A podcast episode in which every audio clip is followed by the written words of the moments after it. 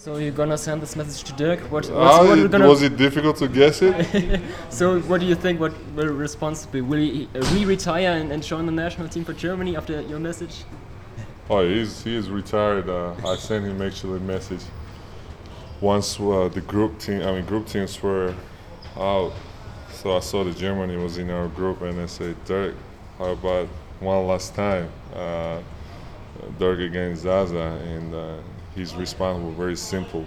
He just uh, wrote me back, 3'9", 39 years old. You know, so it was, uh, you know, obviously he's, he's a the guy has a uh, you know pretty good sense of humor. It's amazing, and I've been fortunate to call him a friend and uh, to play with him for a year. And um, you know, a beautiful family and amazing, amazing guy and off the court. So where do you know the team doctor from Germany? What's your relation with him?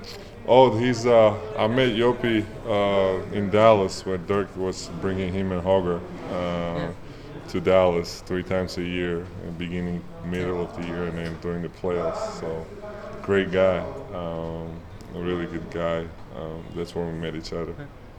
We had a great win yesterday, and you had also uh, a few uh, competitive wins in preparation. What do you think is uh, key to the su- success uh, in Uh, crunch time? yeah, I think uh, you know, obviously with the with the, the system that Coach Zouros brought for this team, uh, also maturity of the players and accepting the roles where you know you have really good the young guys like you know Shengelia and Sanadze, and uh, you have a good veterans who knows how to play this game right way and makes the game easier for everybody else. Uh, in a combination of uh, you know a little bit of everything, you know shooters, the inside game, and uh, you know combine all these things together. You, you know you play hard, you give effort, and then good things gonna happen. And you know the, the summer is primary example of our success and how been, we've been beating top teams. Now you're uh, preparing for the match tomorrow against Germany. Uh, Sure. What What do you think? Uh, which advantages uh, do you have? Which strengths? Yeah, well, we're gonna play our game. Um, well, you know, we're gonna execute. We're gonna play hard. Obviously, facing a good team. Um, you know, this team is looking to run a lot, um, especially with the you know point guards. You know, they're pretty fast. Um, and uh, you know, we're gonna prepare for for their strength and try to stop their uh, stop, stop their offense and uh, the fast break. So uh, it's not gonna be easy, uh, but. Um, but you know, mentally, physically, it's good to have off day today, off from the game, obviously, um, and you know, with the fresh legs uh, tomorrow, um, hopefully we can uh, run a little bit with them. One last question. With you being on the Warriors, always talk. This is really a first-class organization with the culture, especially. So, is there are there some things maybe you can bring from this thinking of culture to the uh, Georgia national team?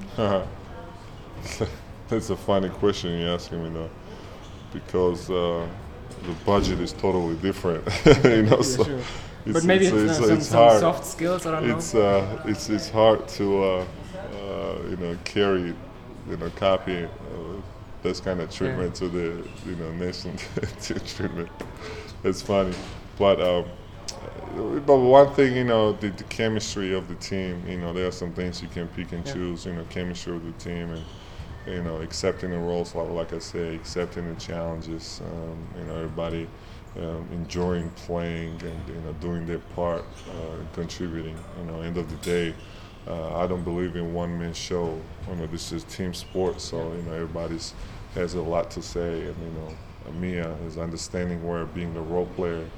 Uh, and in the Warriors team, you know, like yesterday, we had guys who played just a couple seconds or a couple minutes, and their part was huge for yesterday's Yeah. win because obviously you accept uh, from the leader to his, do his part, but you know who wins the games and championships is the the role players. You know, that's you know they, they bring the extra energy and extra possession with the offensive rebound and taking charge or you know getting good stop against this superstar player. So that's what helps you to win the games. You know, so this the, the mentality. You know, for us as a players and for us uh, as a you know Georgian basketball fans and, and media as well to understand and make sure we relate the right message. You know, to read the game the right way. It's so crucial. Uh, because you know this game is not only the, the, the physical, it's also the, the mental. You know, so mentally you need to have everybody the, you know in the right right position. Thanks, brother. Mhm. Good luck for tomorrow. Alright. Thanks.